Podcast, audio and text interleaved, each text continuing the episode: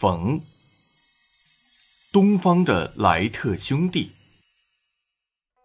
提起飞机的发明者和制造者，许多人都知道是美国的莱特兄弟。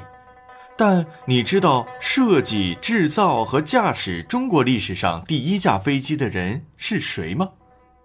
冯如，一位与莱特兄弟生活在同一个时代的中国留学生。他的成功仅比莱特兄弟晚五年。冯如从飞机设计到试飞成功，只用了一年零两个月的时间。几天后，旧金山的一家报纸报道了这个消息，标题是“中国人的航空技术超过西方”。一九一二年八月五日，冯如在广州郊区做飞行表演。那一天，广州城外的天气格外晴朗。机场的周围坐满了前来观看表演的群众，人群中有人手捧鲜花，有人手持国旗，都在急切地盼望着这一激动人心的时刻的到来。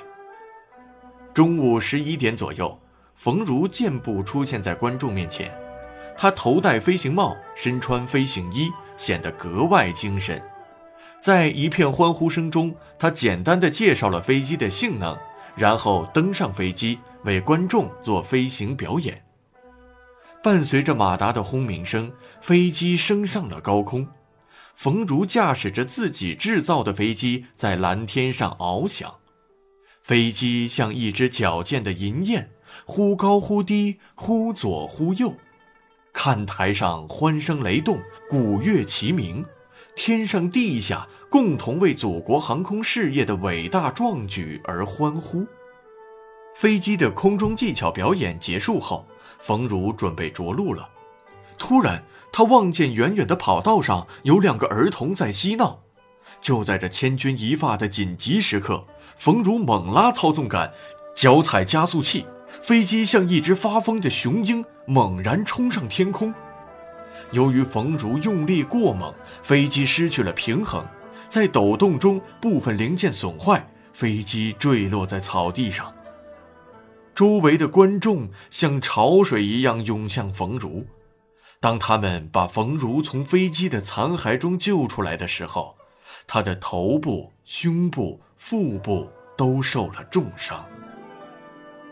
冯如长眠在了鲜花之中，年仅二十九岁。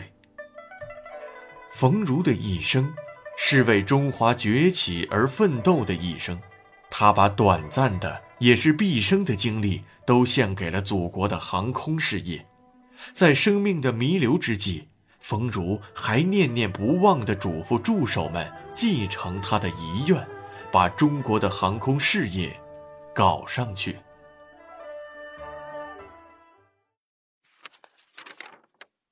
冯姓起源。一，周武王灭商后，其弟毕公高被封于冯城（今河南荥阳），子孙便以封地名为姓。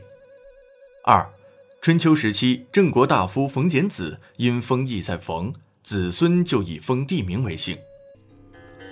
博文馆，什么是三言？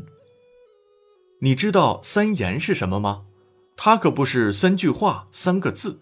而是明代冯梦龙的三部小说，即《喻世名言》《警世通言》《醒世恒言》，是通俗小说创作的杰出代表。